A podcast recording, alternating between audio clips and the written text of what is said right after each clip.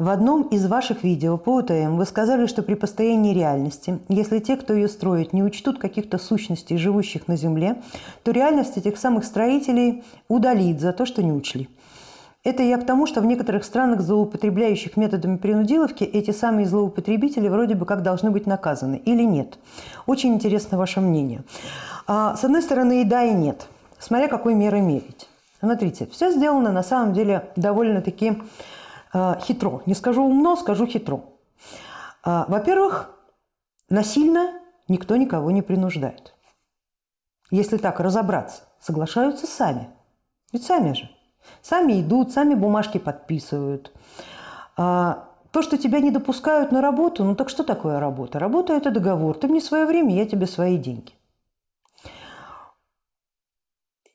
Если условия меняются, так они меняются в рамках этих правил. Если ты считаешь, что подобное обременение невозможно, то есть всегда возможность сменить эту самую работу. Но мы говорили с вами на предыдущих занятиях, что люди вообще очень инерционные сознания. Им что-либо изменить в своей жизни легче повеситься. То есть вместо того, чтобы поискать магазин, где, в котором тебя не требуют обязательное надевать, надевание намордника, если тебе это противно, человек говорит, что это мой магазин, почему я должен его менять? А при этом, при всем не задумывая, что вообще это не его магазин. И если хозяин магазина, как тот работодатель говорит, у меня изменились правила, ты болен либо принимать эти правила, либо не принимать. Но заставить хозяина магазина, как и заставить своего работодателя изменить правила жизни под тебя, ты не имеешь права. Знаешь, по какой причине? Потому что ты не несешь с ним солидарную ответственность за деятельность. Вот просто вдумайтесь. Это хозяина магазина будут штрафовать за то, что он не учел требования, это вашего работодателя будут штрафовать. Он не может предъявить этот штраф вам, ах, ты нарушил, неси солидарную ответственность. И хозяин магазина не скажет, поучаствуйте, пожалуйста, в оплате штрафа, дорогие покупатели, потому что вот по вашей милости меня оштрафовали. Все же э, особо ратующие за свою свободу встанут в третью позицию и скажут, что, собственно, с какой стати? Не подписывались, не было у нас такого уговора. А раз не было такого уговора, тогда нет и разговора. Но у человека всегда есть возможность выбора. Если тебя не устраивают правила в одном месте, найди другого контрагента, с которым, который будет более договороспособен. А то, что тебе придется поступить со своим собственным удовольствием, это та самая плата за свободу. Потому что те, кто предоставляет тебе возможность удобства – не подписывались по договору обеспечивать тебе твою свободу. Вот попробуйте это осознать. Теперь, что касается нарушения правил. Очень мало кто на самом деле эти правила нарушают. Потому что чисто формально они ничего не нарушили. Сам пришел, сам пришел. Добровольно, добровольно. Бумагу подписал, подписал. Три раза согласился, согласился. Какие претензии? Но есть еще договор другого плана, который, к сожалению, вот этими всеми господами не учитывается. А этот договор называется договор возмездия. Это вот то, о чем мы говорим. Потому что магии, формалистика, настоящей магии, магии матери, глубинной магии, вся эта формалистика –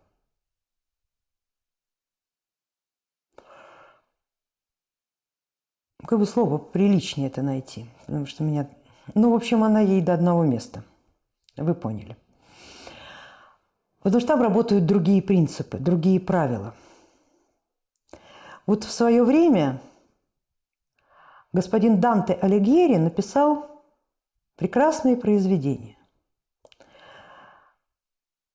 «Путешествие в рай» и «Путешествие в ад». Он очень хорошо очень точно и образно описал, согласно канонической христианской традиции, которая, конечно же, построена на более древних традициях, он описал, что происходит в так называемом аду с определенными видами грешников. Это что такое грех и ад? Да, выражаясь как бы метафизическим языком, это ограничение сознания в том объеме, на которое это сознание имеет право распространять себя. И все, что там описано, это и есть эффекты такого права. Ну, кто-то там в огне пылает, кто-то в чан с дерьмом ныряет. Ну, в общем, у каждого свое развлечение. И вот самый последний круг ада со самыми страшными карами был предназначен не для убийц, не для прелюбодеев, не для насильников, не для растлителей. Самый страшный грех, описывал Данте, и самый страшный круг ада был предназначен для предавших доверившихся. За предательство того, кто доверился, полагал самая страшная кара.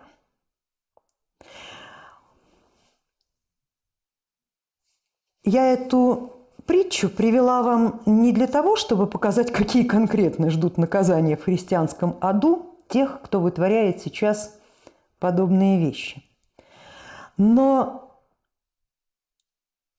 это метафизическое описание того, что будет происходить с их реальностями, когда движок будет новый, будет запущен для всех и для каждого. Они останутся в этой.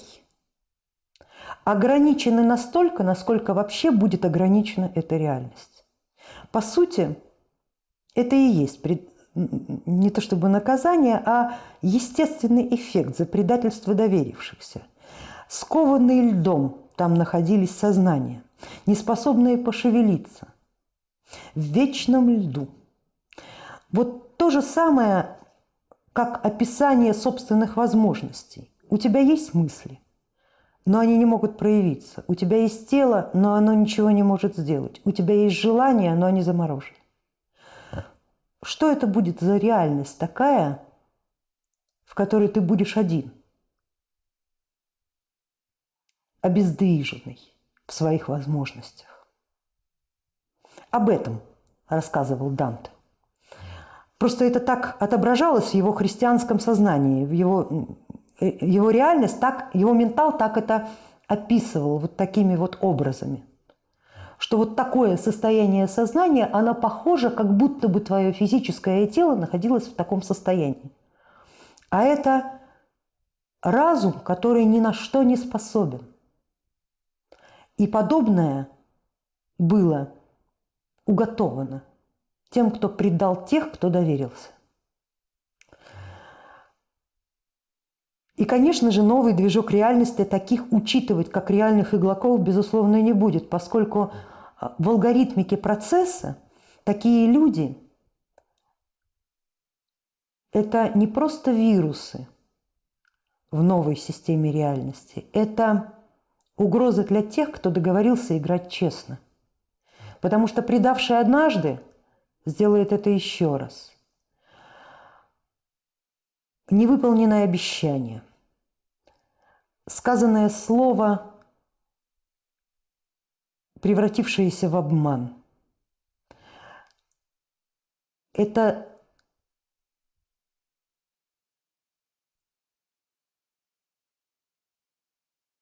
наверное, самое страшное, что может быть для тех, кто договаривается уважать реальность друг друга – Человек, который не уважает даже себя, опускаясь до лжи, потому что предательство своего собственного слова – это неуважение прежде всего к самому себе. И как следствие уже это проявляется на всех остальных. А, всегда будет делать то же самое, потому что ложь для него не есть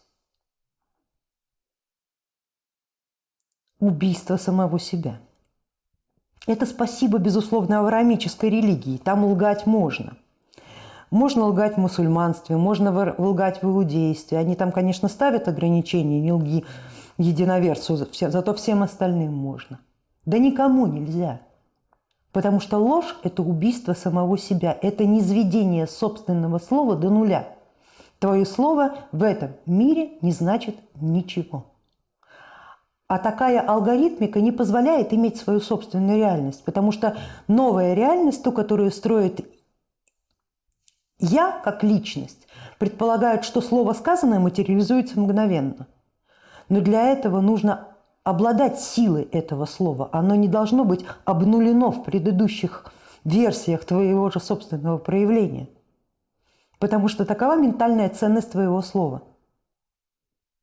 Оно не стоит ничего. И вот те люди, которые сейчас обнуляют свое слово, они как раз и будут те самые, которые предали доверившихся. Их слово может не, не способно будет растопить лед, оно не способно будет породить реальность, оно не способно будет материализовать что-то в этом мире. И они закованы льдом. Вот такой образ. Они закованы льдом.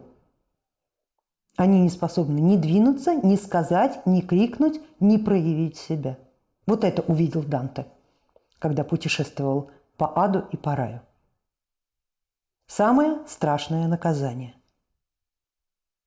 Вот так он его описал.